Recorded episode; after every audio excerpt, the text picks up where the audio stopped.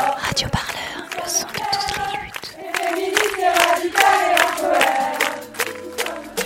There are slogans that say uh, the future of the world is female. That feminism has become an unpopular word. Why has the word become such an uncomfortable one? How dare you!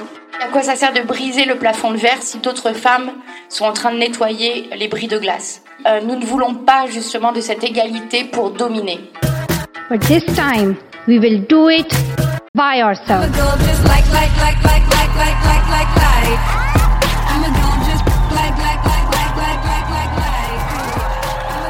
Comment se réapproprier des, des tactiques, des stratégies, des actions, des pratiques qui sont reconnues comme viriles, masculines. La faute, c'est elle. Alors comment elle s'est habillée Qu'est-ce qu'elle a fait Qu'est-ce qu'elle a dit Qu'est-ce qu'elle a bu Mais arrêtons, quoi. Et c'est possible de faire autrement, société. Radio Parleur, le son de toutes les luttes. En 2020, les féminismes sont en mouvement, ils bouillonnent. Les actions se multiplient et les stratégies se confrontent. Le mouvement MeToo, lancé en 2007, est posé comme curseur d'un renouveau. Mais quel héritage permet ce nouvel élan? Comment la lutte a-t-elle muté depuis? À quoi ressemble le féminisme nouvelle génération? Quels questionnements le traversent On voudrait se pencher ensemble sur les mots, les gestes, les leçons, les failles, les images que les féminismes revêtent. Genre au point, épisode 4. Militante féministe, ça s'apprend. Souvent, on a ce sentiment de ne pas être légitime à être activiste, féministe, parce qu'on n'a pas encore euh, le bagage théorique suffisant. Or, on n'a pas besoin d'avoir un bac plus 5 pour savoir que la situation que vivent les femmes aujourd'hui dans le monde et en France n'est pas normale. Aujourd'hui, parlons transmission. Oui, car la lutte contre le patriarcat, ça s'apprend, ça s'enseigne. Pour réinventer les moyens d'action, penser les mécanismes d'oppression, trouver la force d'agir, il faut de la ressource. Par les livres, les réseaux sociaux, les médias, les films, les échanges interpersonnels, la pensée critique et militante se construit. Comment se reçoivent les clés des militantismes féministes? Comment s'opère l'échange de savoir avec les générations passées? Quelle est la part d'expérience des oppressions ou d'acquisition d'un savoir théorique dans la construction de ce militantisme? Pour en parler, j'ai rencontré Elvire Duvel-Charles. Elle est réalisatrice, militante, ex-fémène. Elle est membre de la Clit Révolution, une communauté de femmes qui osent revendiquer leur sexualité pour changer les mentalités de la société et ouvrir un débat public. Un crew qu'elle a monté avec sa collègue journaliste et activiste Sarah Constantin. Ensemble, elles ont réalisé la web-série du même nom en neuf épisodes. Aujourd'hui, leur projet est la sortie le 12 mars du manuel d'activisme féministe Clit Révolution. Elvire Duvel-Charles, bonjour. Bonjour. Le 12 mars sort euh, le manuel d'activisme féministe Clit Révolution, un ouvrage didactique dans lequel vous avez compilé conseils et moyens d'action en neuf chapitres tirés de vos parcours militants. Vous l'avez entre les mains, il est juste devant nous. Alors, une première question. Elvire, vous avez un bagage, un large bagage féministe, si on peut dire. Quatre ans d'activisme chez les Femmes, où vous avez rencontré Sarah Constantin. À vous deux, vous comptez 9 procès, 213 heures de garde à vue, 10 mois de prison avec sursis en Italie, une condamnation à 3 ans de prison ferme en Turquie. Vous avez milité avec votre corps, mais aussi en chanson, en vidéo, dans l'écriture, sur les réseaux sociaux. Et grâce à la Clit Révolution, vous avez rencontré donc des activistes féministes à travers le monde. Première question simple. On va parler tout de suite de l'ouvrage. Pourquoi vous en êtes venu aujourd'hui à vouloir publier un manuel d'activisme féministe? Euh, Quelle volonté il y avait derrière ce- cette publication? En fait, ce manuel, c'était un peu une évidence, parce que, enfin non, c'était pas une évidence dans le sens où on a fait la saison 1 de Clit Révolution, donc sur France TV Slash, et que la suite logique aurait pu être de faire une saison 2. Mhm.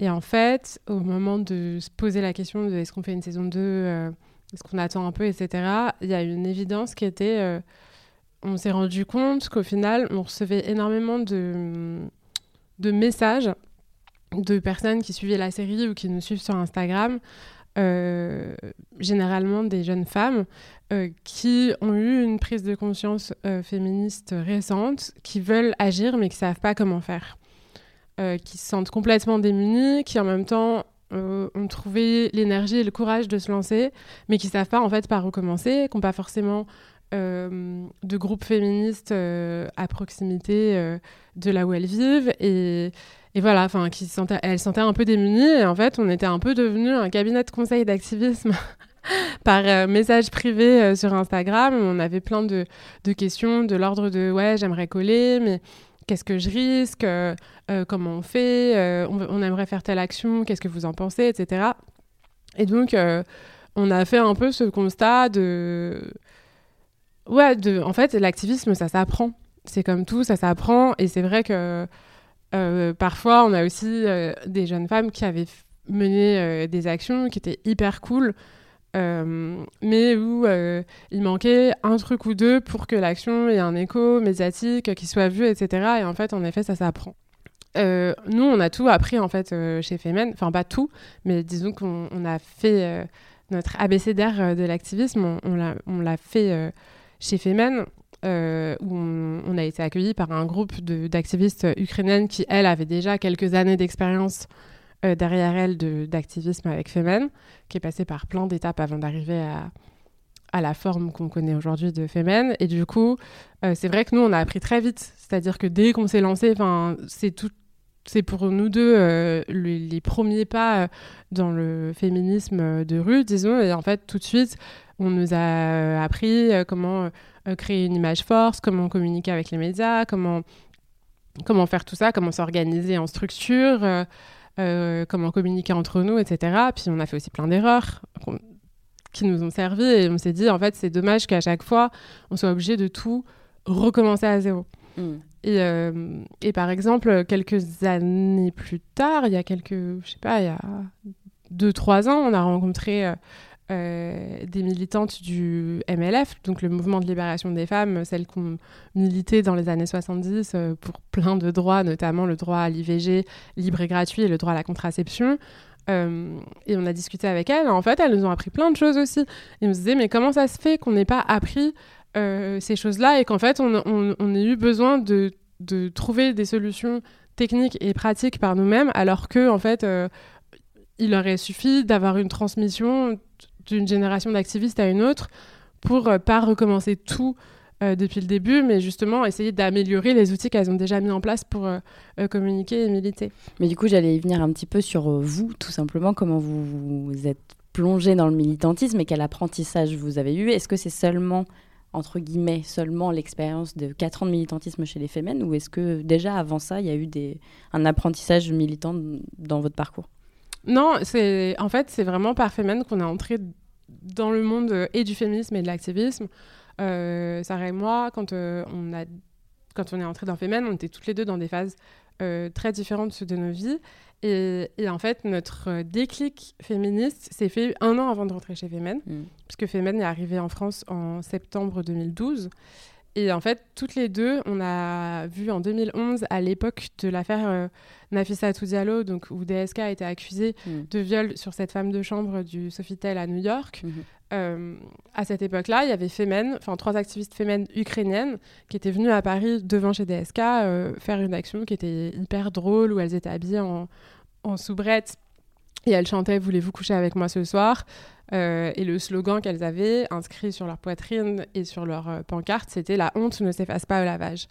Et en fait, c'est drôle parce que Sarah et moi, on était dans des situations complètement différentes. Euh, Sarah, elle était tout le temps en colère, sans trop savoir pourquoi. Elle était en colère contre tout. Et, du coup, elle n'arrivait pas à canaliser cette colère et elle n'arrivait pas du tout à, à comprendre. Euh, elle extériorisait. voilà, elle extériorisait, mais du coup, c'était pas du tout productif et on mm. comprenait rien de pourquoi elle était tout le temps en colère. C'était juste Sarah la colère, quoi, mm. Sarah la terreur. Mm.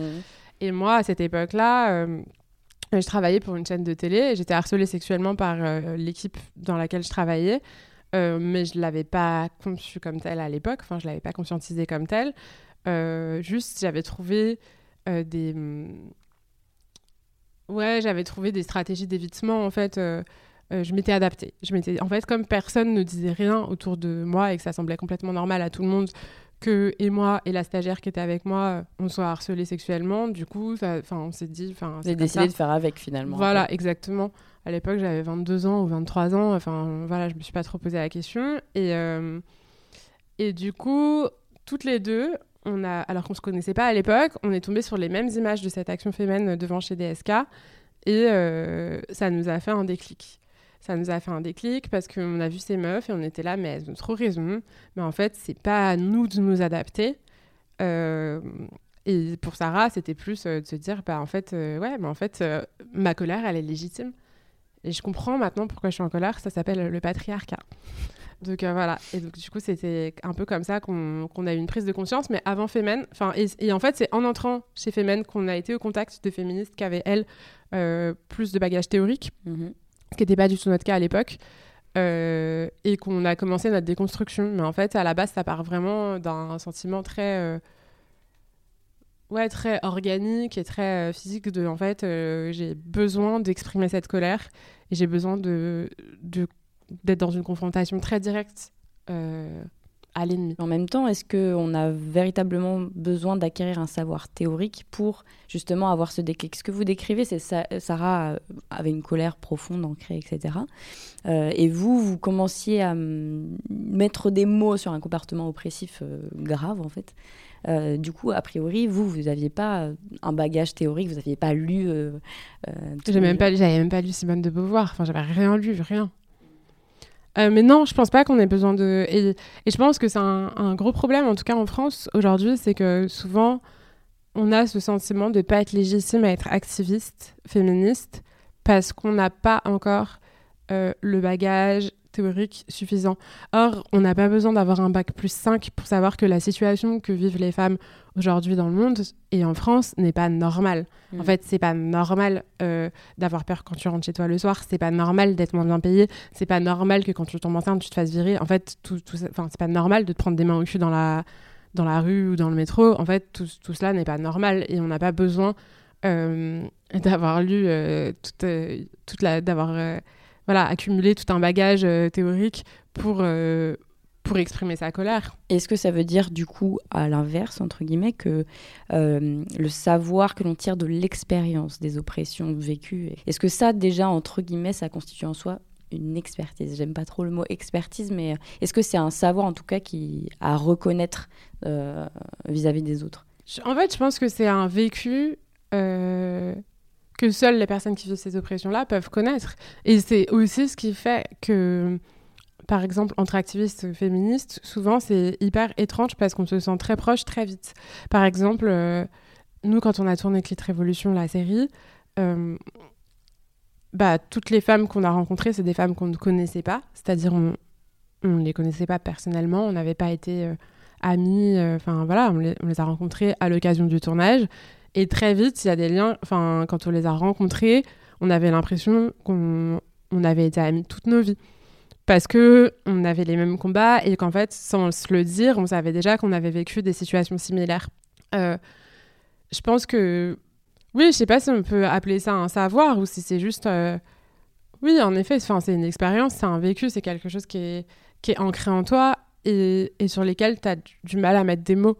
Et pour moi, c'est là qu'elle devient utile, la théorie. C'est que la théorie t'aide à comprendre ce qui se passe en toi, ce qui se passe autour de toi, euh, les mécanismes euh, de domination d'un groupe sur l'autre. Euh, ça te permet aussi de faire des parallèles et de te rendre compte que bah, ces mécanismes de domination, ils ne s'appliquent pas que entre hommes cisgenres et femmes cis ou trans. Mm. Ils s'appliquent aussi des personnes blanches sur les personnes non blanches, des personnes... Enfin, et en fait, ça remet en question... Bah, plus, plus tu vas et plus tu es dans un vortex, ça remet en question le système capitaliste, ça remet en question plein de choses. Et c'est là qu'elle est utile, la théorie. La théorie, je trouve qu'elle est utile pour trouver des solutions et essayer de te déconstruire et aussi de te reconstruire parce que c'est hyper violent en fait. Euh, la prise de conscience féministe, je la trouve hyper violente parce que d'un coup, euh, c'est ce qu'on dit à un moment dans le livre, c'est on a une copine qui nous avait dit, euh, vous verrez, le féminisme c'est comme des lunettes, une fois que tu les mets, tu vois plus que ça. Impossible de revenir en arrière. Voilà, tu vois vraiment différemment et c'est impossible de revenir en arrière. Et c'est vrai que du coup, bah au début c'est assez violent parce que tu te rends compte de la violence du monde dans lequel tu vis, de choses que tu avais complètement assimilées et acceptées. Euh, bah, typiquement, le harcèlement de rue, euh, c'est quelque chose, en fait, c'est nouveau qu'on parle du harcèlement de rue, mais c'est quelque chose où, voilà, on s'était adapté au harcèlement de rue et c'était normal et juste fallait faire attention et, euh, et pas répondre et mettre tes écouteurs, même si t'as pas de la musique dedans. Et c'est comme ça, ça s'appelle la rue.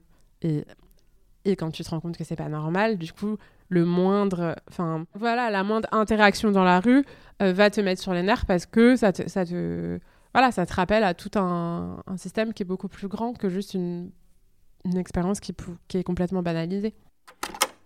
Zora Abdallah, bonsoir. Bonsoir. Déléguée syndicale CGT. Alors vous, votre adversaire, c'est l'une des plus grandes entreprises françaises. Elle se nomme Carrefour, le géant de la distribution. Euh, effectivement, euh, la CGT, euh, en tout cas, moi j'y suis rentrée aussi pour ces raisons-là. C'est que j'ai pas jamais senti, je me suis jamais sentie euh, jugée en tant que femme ou autre. Bien au contraire, je me suis sentie très vite intégrée et, et très demandeur parce qu'effectivement, avant la CGT, on, on, avait cette image de, de, militants, d'hommes, voilà. Aujourd'hui, vous avez dans les manifestations de la CGT, vous avez énormément de femmes et effectivement avec tous les métiers représentés, puisqu'aujourd'hui, euh, à Carrefour, on a beaucoup de caissières, euh, vous avez les hôpitaux, vous avez autres, vous avez beaucoup de femmes, mais aujourd'hui, les femmes, effectivement, elles sont beaucoup plus révolutionnaires entre guillemets. Elles sont demandeuses de, cette lutte. Elles sont voilà. Aujourd'hui, c'est ce qu'on voit dans en tout cas la CGT et moi dans mon syndicat en tout cas. Euh, effectivement, les femmes sont très bien représentées et notamment chez Carrefour. Je pense qu'elles sont précurseurs aujourd'hui de nouvelles luttes. En tout cas, elles sont plus dans le, le combat. Elles ont envie de s'affirmer. Je pense qu'il y a une, une, elles en ont marre de se laisser faire et je pense qu'aujourd'hui, euh, elles sont dans la rue et on le voit avec les gilets jaunes.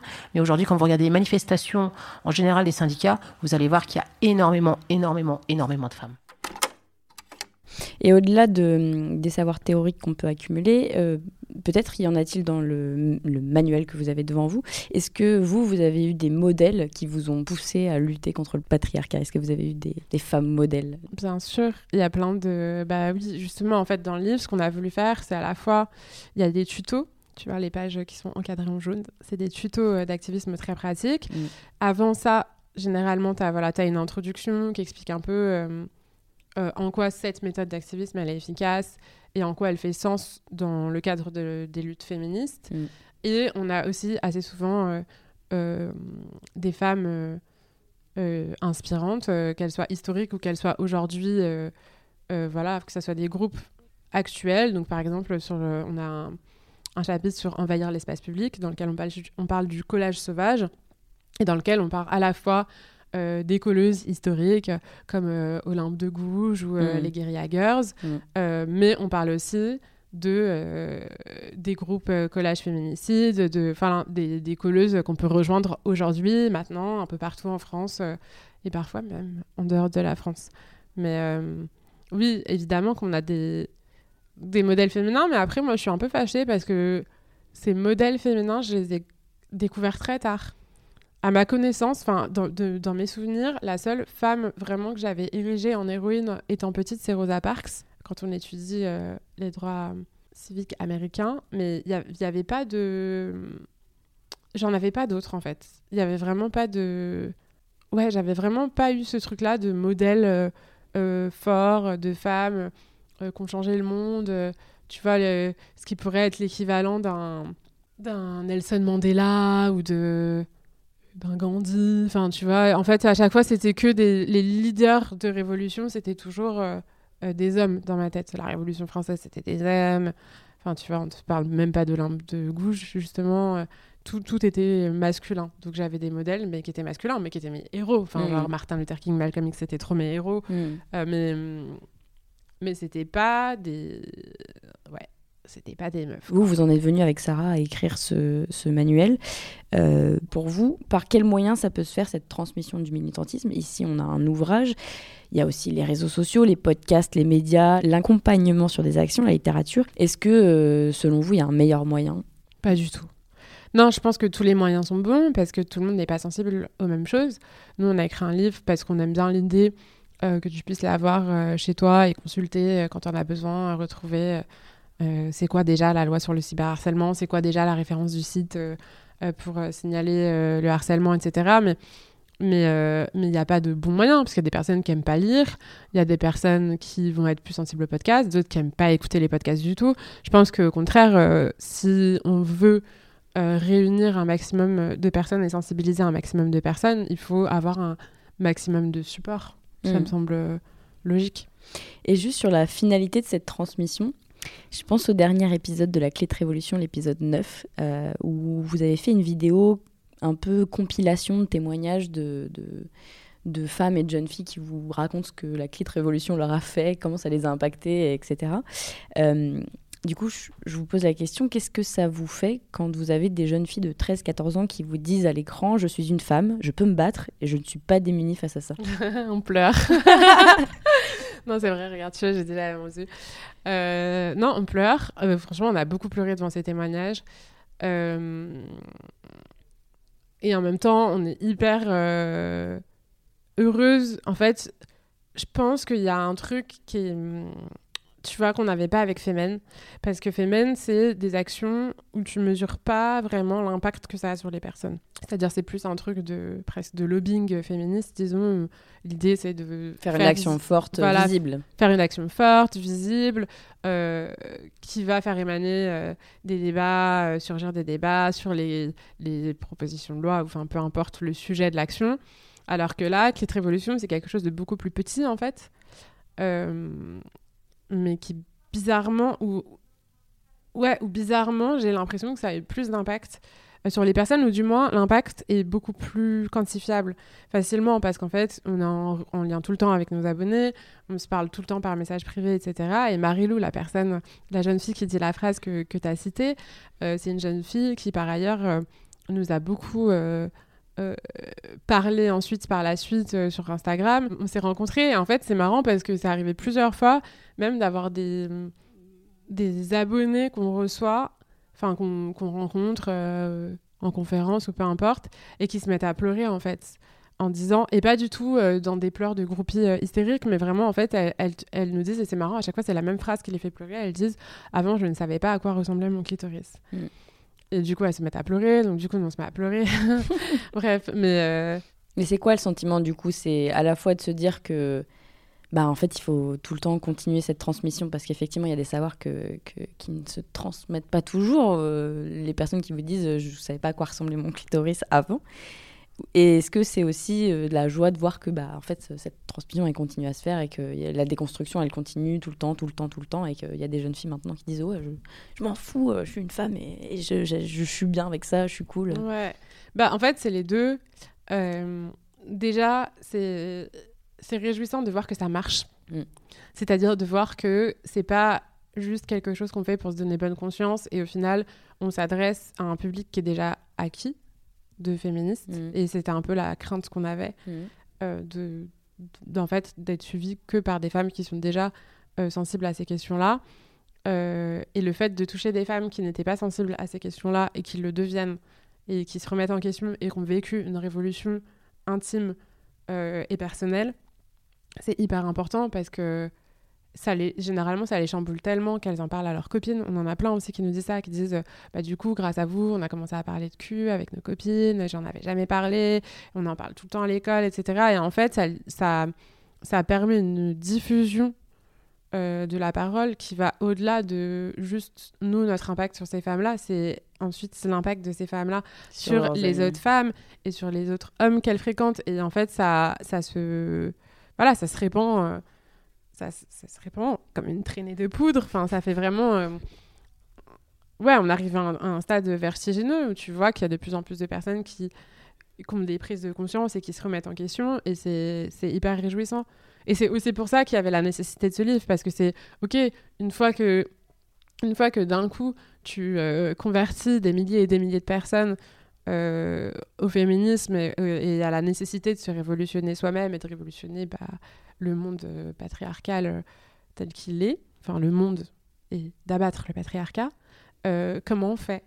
Et, c'est vraiment pour ça qu'on voulait faire ce manuel, c'était vraiment pour dire, peu importe tes positionnements, parce qu'il y, a- plein de manières d'être féministe et il y a plein de féminismes, peu importe tes positionnements, peu importe les axes sur lesquels tu as envie de lutter, on a quelques techniques, on a plusieurs clés qui vont de euh, du simple conseil, conseil de vie lycéenne euh, si tu es lycéen et que tu veux faire changer le règlement de ton école parce que ça suffit d'interdire les jupes à l'école, euh, ou que ce soit pour organiser un blocus ou une occupation dans un lieu ou que ça soit de créer, de faire une action seule aussi. On a un chapitre là-dessus.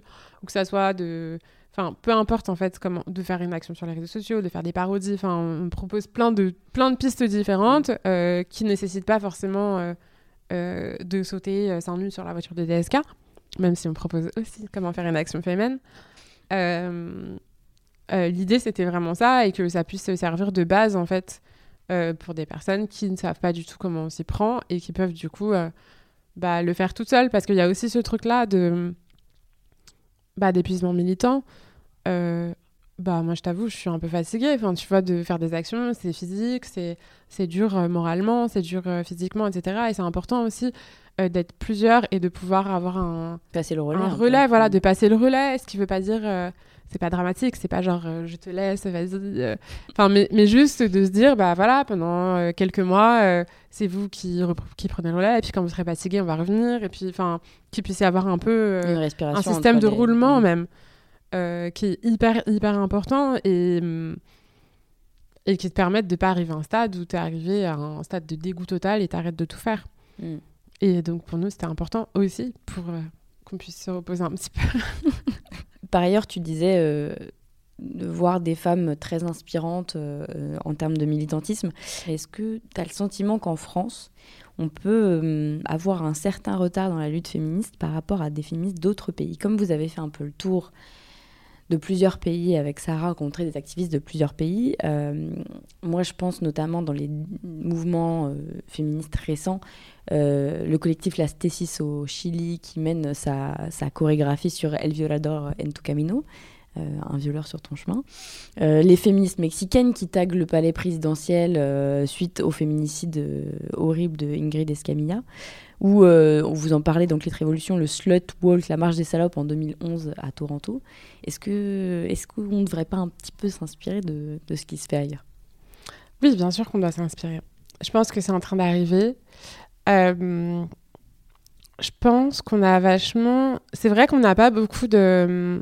C'est en train d'arriver. Par exemple, moi, je trouve euh, les colleuses, tout le mouvement des colleuses euh, contre les féminicides, c'est c'est hyper encourageant parce que tu vois qu'elles commencent à investir de manière. euh, Voilà, enfin, elles investissent physiquement en fait leur combat et on sort du simple de la simple manif et euh, pétition, Mhm. qui est un peu le schéma euh, qu'on a l'habitude de voir en France. Mais j'ai l'impression qu'il y a de plus en plus d'initiatives personnelles et, hum, et, et qui mènent à des actions justement plus physiques et plus visuelles, etc. Après, oui, on a, on a du retard, mais on est en train de le rattraper doucement. Je sais pas, moi j'ai l'impression que pour moi, le problème en France aujourd'hui, euh, dans la sphère féministe, c'est euh, se mettre d'accord entre nous, quoi. Mhm. Et, et je trouve ça bien aussi de pas se mettre d'accord, mais je trouverais ça encore mieux qu'on puisse se mettre d'accord, qu'on n'est pas d'accord, et, pouvoir communiquer et s'organiser ensemble. Et c'est vrai que, que là-dessus, je sais pas, parce que en fait, nous, les mouvements qu'on a été, enfin les collectifs qu'on a été voir pendant Clit Révolution, c'était des collectifs euh, très autonomes et indépendants, et peut-être qu'on on est un peu trop institutionnalisé en France, et que peut-être que cette institutionnalisation euh, donne moins de liberté euh, de création, de machin, parce que peut-être que c'est un peu trop, je sais pas si hiérarchisé ou un peu trop structuré, mais il y a, y a quelque chose qui manque de. Enfin, moi, c'est pour ça que j'ai été rejoindre Femen et qu'avant, j'avais pas rejoint d'association. Mais si je l'avais pas fait, par exemple, j'aurais rejoint La Barbe, Mhm. qui mène euh, des actions hyper chouettes. Donc, pareil, elles se, elles se mettent en danger physiquement. euh. Elle débarque dans des réunions euh, bah, euh, de grands patrons, par exemple, affublés d'une barbe pour dire qu'en fait, il n'y a aucune femme présente dans cette réunion qui, a priori, a un pouvoir de décision, etc. Exactement. Et du coup, elle, par exemple, je les adore. Et, je, et- enfin, si, d'ailleurs, je ne comprends pas qu'elle soit pas plus médiatisée, mais je sais aussi pourquoi. C'est parce que, voilà, il y a aussi un problème de. De, de com, enfin tu vois, de il y a un truc- visibilisation de voilà, ces actions. là, ouais. Exactement. Est-ce que la transmission de ce militantisme féministe, euh, elle doit se faire sans les hommes? Ah, euh, elle doit euh, rien. Enfin, a aucun devoir euh, de transmission. Je pense que c'est surtout qu'il faudrait qu'elle se fasse en priorité entre femmes. Mhm. Parce qu'on a un vécu commun, parce qu'on est les principales concernées. Euh, et parce qu'on est les principales à aller au front. Mais je pense aussi euh, qu'il est important de... Enfin, pour révolutionner une société, en fait, il faut révolutionner bah, tout le monde. Et donc, il est important aussi que les hommes euh, puissent euh, remettre en question les modèles de masculinité avec lesquels ils ont été éduqués. Et que et donc il faut que quelqu'un fasse le travail. Et c'est pour ça que j'adore Victoire Soyon, parce qu'elle a eu la patience de faire ce travail. Le podcast Les couilles sur la table. Exactement, le podcast Les couilles sur la table et le livre Les couilles sur la table qu'il faut absolument offrir à tous les hommes cis que vous connaissez, et aux femmes aussi, mais surtout aux hommes cis. Et, euh, et du coup, euh, et du coup, moi, je trouve ça hyper important. Mais je comprends qu'on puisse ne pas avoir la patience ni l'envie euh, d'être en mixité. Parce que parfois, c'est ouais, c'est pénible. Enfin, en fait, ça demande plus de travail puisque c'est des questions en fait qui se posent. euh, Enfin, les, questions des masculinités, etc. Les hommes commencent seulement à se la poser, alors que nous, on a déjà, enfin, ça fait déjà, voilà, il y a eu plusieurs générations de femmes qui questionnent la place de la femme dans le couple hétérosexuel, par exemple. Et et du coup, non, je pense pas qu'il faille, je pense pas qu'il faille nécessairement les exclure. Je comprends complètement les personnes qui ne veulent pas et qui veulent se réunir entre personnes qui vivent la même expérience. Mais en même temps, je trouve ça hyper important euh, qu'il y ait un travail qui soit fait, au moins euh, qu'il y en ait quelques-uns qui puissent prendre le relais et ensuite que les hommes bah, s'éduquent entre eux. Notre positionnement en tant que révolution, c'est la première chose que vous pouvez faire, c'est une fois que vous êtes déconstruit, que vous avez entamé cette déconstruction, bah de d'en parler avec euh, d'autres. Diffuser ça auprès voilà. de ça nous enlèvera une charge. collègues. Euh, par ailleurs, est-ce qu'on peut transmettre sa culture militante aux générations précédentes? Je pense notamment à, alors, à un exemple tout particulier, mais quand on se trouve en repas de famille et qu'on est avec des générations plus anciennes que soi, Ouais. est-ce qu'on peut éduquer les générations précédentes, leur transmettre ce, ce- ce militantisme-là? Euh, pareil qu'avec les hommes, ça demande beaucoup de patience. Mhm. Euh, ça demande beaucoup de patience. Moi, j'ai la chance d'avoir euh, des parents plutôt féministes, c'est-à-dire plutôt déconstruits sur ces trucs-là. Mais tu vois, par exemple, là, mon beau-père, il vient de m'envoyer un message en disant Grâce à Elvire, je sais ce que ça veut dire un homme cisgenre, euh, j'ai appris le mot, etc. Enfin, grâce au livre. Et. euh, et oui, ça se fait, mais c'est plus compliqué, je pense, parce qu'il y a des réflexes qui sont plus ancrés. Mhm. C'est beaucoup plus simple. Enfin, nous, c'est pour ça qu'on a ciblé les jeunes, parce que c'est le futur, déjà, de un, mais aussi parce que c'est beaucoup plus simple de, re- de se remettre en question au moment où, en fait, on est en train de construire les modèles de couple, de séduction, de travail, de, de tout, en fait. Tu es en train d'apprendre à vivre en société, euh, plutôt que... Quand bah, tout est des- fait déjà, entre guillemets. quoi. Ouais, que quand tu as vécu pendant 50 ans euh, euh, d'une manière et que du coup tu t'es complètement déboussolé, mais évidemment que ça se fait. Euh, Est-ce que tu peux, tu peux lire ce qu'il y a sur euh, ton t-shirt? Alors sur mon t-shirt, il y a marqué Mon corps, mes choix, mes droits. Bonjour, je m'appelle Anaïs Leleu et je suis militante féministe. Alors on s'est effectivement euh, pointé à une vingtaine de militants et de militantes devant l'ordre des médecins euh, en réaction à une menace à l'IVG qui a été lancée la semaine dernière par le premier syndicat des gynécos de France. La semaine dernière, on a euh, lancé un formulaire en ligne pour proposer aux gens qui étaient dégoûtés par, ça euh, bah, d'envoyer un, mail à l'ordre des médecins, qui est la seule instance qui est habilitée à prendre des décisions, des sanctions. Euh, 11 800 mails plus tard, euh, on n'a eu aucune réponse de, de Conseil de l'ordre. Et donc on s'est dit, ben, puisqu'ils veulent pas nous répondre, puisqu'on a saturé leur boîte mail et que ça suffit pas, ben, on va se pointer devant. Et donc l'idée de départ, c'était de simuler euh, une prise d'otage devant le, conseil.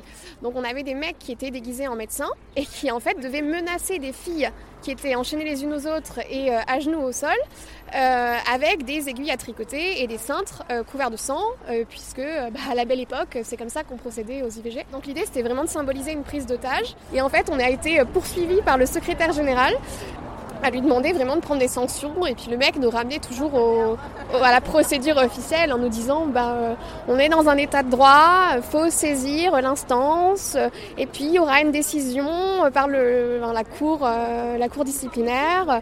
Je peux pas présumer d'une décision, je peux pas vous dire ce qu'elle sera et pour nous c'était un peu c'était un peu facile quoi, c'était un peu bullshit. Ils nous ont dit qu'à titre personnel, ils s'étaient dans les années 70 euh, vraiment mobilisés en faveur de l'IVG.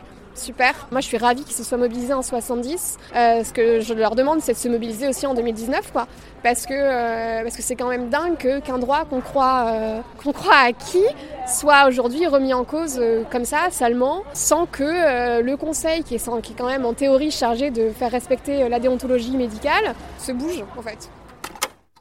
est-ce que dans l'apprentissage du militantisme féministe, il est, est-ce que tu considères que parfois il peut être nécessaire de se détacher d'une certaine mémoire militante? La libération sexuelle de 68, le MLF, etc. Est-ce qu'aujourd'hui, jeune génération féministe, est-ce qu'il n'y a pas une nécessité des fois de se détacher un petit peu de cette euh, mémoire-là? Euh, parce qu'il y a parfois des incompréhensions sur les nouveaux modes de lutte aujourd'hui. Je sais pas s'il faut s'en détacher, non, je pense que c'est important de l'avoir en tête, ne serait-ce que justement pour pas perdre le fil et pas tout recommencer à zéro, Mhm. Et, hum, et pour euh, voir l'évolution. Enfin, c'est-à-dire pour... euh, c'est pas parce qu'on... Disons que je pense qu'on est en déconstruction permanente et que, et que c'est important en fait de garder en tête d'où on part, théoriquement parlant, pour voir où on va aussi et quelles sont les erreurs qu'on a pu faire, euh, quelles sont les lacunes. Par exemple, tu, parles, euh, tu parlais de la révolution sexuelle euh, de 68. En fait, euh, la plupart des femmes des années, enfin des féministes de ces années-là vont te dire en fait, c'était pas du tout une révolution sexuelle. Mm. C'était euh, si tu baisses pas, euh, t'es une bourge prude. euh, euh, Enfin, en fait, t'es l'ennemi euh, de la révolution. Mm. Donc, euh, c'était pas une révolution sexuelle, en tout cas pas pour les femmes. Mm. Euh, et ces choses-là, en fait, c'est des choses qui sont importantes. Et je pense aussi que c'est important. C'est marrant parce que moi, j'ai vraiment. Je suis vraiment focalisée peut-être sur les, les erreurs et où j'ai l'impression que c'est hyper précieux de connaître et d'être consciente des erreurs qui ont été commises par le passé Mhm. pour ne pas les reproduire et pas qu'on me fasse à chaque fois tout le temps la même connerie. Mhm. Tu vois, un peu comme. euh, Là, tu vois, il y a Sarah qui passe son permis, rien à voir, mais elle passe son permis de conduire et je pense qu'elle vient de l'avoir. Mais euh, euh, bah, automatiquement, j'avais un peu un truc de lui dire Ah bah, moi, la première fois, je l'ai raté pour telle raison, la deuxième fois pour telle raison, machin, ne fais surtout pas ces erreurs. Enfin, il y avait un peu le côté de genre T'auras plus de chance, au moins tu feras pas ces erreurs-là, t'en feras peut-être d'autres, mais tu. Et, je pense qu'il y a vraiment ce côté-là de. En fait, c'est pas une religion, c'est-à-dire que la mémoire de. euh, du bagage théorique euh, qui a été accumulé depuis je sais pas quand et des générations précédentes n'est pas supposé être on est en fait il faut évoluer. C'est-à-dire faut C'est pas censé être un fardeau pour. euh, voilà ça devrait pas être un fardeau lutte, quoi. ça devrait juste être quelque chose dont on a conscience euh, qui nous permette aussi de voilà de remettre en question euh, nos manières de s'exprimer nos manières de militer et, et aussi qui puissent nous voilà enfin qui puissent participer à cette équation de on fait comment. Parce que euh, la question c'est ça c'est on fait comment pour changer le monde. Mine de rien elles ont quand même réussi pas mal de trucs. Donc il faut aussi garder ça en tête mais en même temps il y a plein de choses qui ont été laissées euh, euh, de côté qui sont encore à faire etc et ça faut mais par exemple un truc tu vois que j'ai appris de, cette lutte là c'est qu'après ça a sauté une génération. Et ça ça me fait flipper. Donc il faut pas qu'on reproduise ça. Et c'est important de l'avoir en mémoire de savoir que ça a sauté une génération que donc la génération de nos grands-mères était dans la rue nos mères étaient pas trop dans la rue. Elles lisaient Simone de Beauvoir mais chez elles. Et puis après il y a nous. Et nous on est de nouveau dans la rue. Donc ce serait bien que celle d'après les Marie-Lou euh, puissent euh, aller dans la rue. Et donc je pense que c'est important d'avoir une transmission assez tôt euh, de ça même si euh, sans doute que voilà dans quelques années elles trouveront que nous on est des pauvres des vieilles schnocks euh, qu'on n'a rien compris que machin et qu'on est encore dans l'ancienne qu'on est à l'ancienne école c'est pas grave. Toi, sur la gestion et même la digestion du militantisme, alors c'est vaste question, mais comment on fait pour gérer un peu les contradictions entre euh, une parole, une action que l'on porte dans l'espace public, dans la rue, et les injonctions que l'on peut supporter dans l'espace privé, dans le cadre intime Comment on fait pour gérer ça en tant que militante féministe? Ben, on gère pas. on gère pas. Euh, on se questionne. Ben, moi, la solution que j'ai trouvée, c'est Clit Révolution. C'est-à-dire, j'ai trouvé de faire de ma sphère privée une sphère publique. Euh, ce qui m'évite cette, dichoto- enfin, cette dichotomie. Euh, mais c'est hyper perturbant, en fait. Et puis, on continue, en fait, à se rendre compte qu'on a des automatismes. En fait, euh, on gère pas. Déjà, en prendre conscience, c'est un premier pas. Parce que moi, pendant très longtemps, et pareil avec Sarah, on s'en rendait pas compte. C'est-à-dire qu'on on était fémène de jour et la nuit, euh, vraiment dans des systèmes euh, classiques, des schémas classiques de couple patriarcal, quoi. Enfin, tu vois. Et, et en fait, on s'était pas posé la question et on n'était pas avec des odieux personnages. hein. Enfin, on était avec des mecs bien, a priori. Mhm. Euh, mais donc, en fait, c'est c'est hyper compliqué et je pense que. Et tu vois, c'est pour ça que je dis c'est cool aussi euh, de voilà d'essayer aussi de- d'en parler avec les mecs. C'est que quand t'es comme Sarah et moi euh, hétéro, il y a un moment, il y a une contradiction. C'est-à-dire tu peux pas être euh, féministe, hétéro, euh, vouloir mener tes combats en non-mixité et attendre des mecs qui changent de leur côté. Mhm. Soit tu bascules, c'est-à-dire tu, tu, tu deviens lesbienne ou tu. Voilà. Soit euh, ou t'arrêtes d'avoir des rapports amoureux, ou t'as. Plus de rapport avec les hommes et t'es dans un truc de séparatisme total. Soit si euh, les meufs ça t'attire vraiment pas, il y a un moment t'es es obligé de dire bon bah ok comment je fais pour communiquer au mec avec qui je suis euh, bah comment on fait en fait? Ok bah en fait jusqu'à présent on a tout mal fait. Comment comment on fait pour changer ça euh, comment on fait pour faire évoluer ça et du coup euh, ça rendra service à la prochaine meuf avec qui sortira. Mais c'est ce qu'on dit enfin on dit tout le temps entre féministes derrière chaque homme déconstruit il y a une féministe fatiguée quoi. Qu'est-ce que tu comptes faire, toi, Elvire, le 8 mars prochain? Alors, le 8 mars, euh, je vais essayer d'aller marcher. Et j'ai une conférence au point éphémère. euh, En fin de journée? En fin de journée. Mhm. Mais par contre, le 7 mars, on fait une fête de lancement euh, de Clit Révolution qui fête les 1 an de Clit Révolution à l'espace des femmes de 18h à 22h30. Mhm. Et après, on va marcher à la marche de nuit du 7 mars. Eh ben, on y sera aussi, nous, avec Radio Parleur. Merci beaucoup, Elvire, pour cet entretien.